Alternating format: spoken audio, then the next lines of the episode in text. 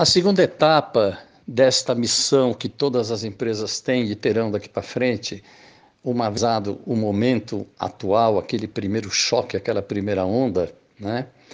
É o que se pode fazer a curto e médio prazo, né? As imediatas a gente já falou.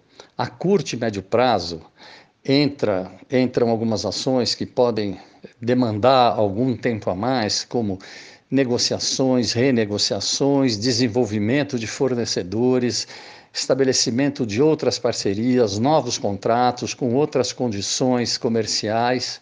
Né?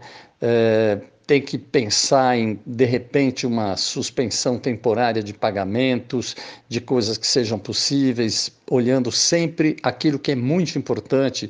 E se a gente pensa particularmente no varejo, o fluxo de caixa é vital, não só para o varejo né, de produto, mas o fluxo de caixa é onde pega nas pequenas e médias empresas. Né?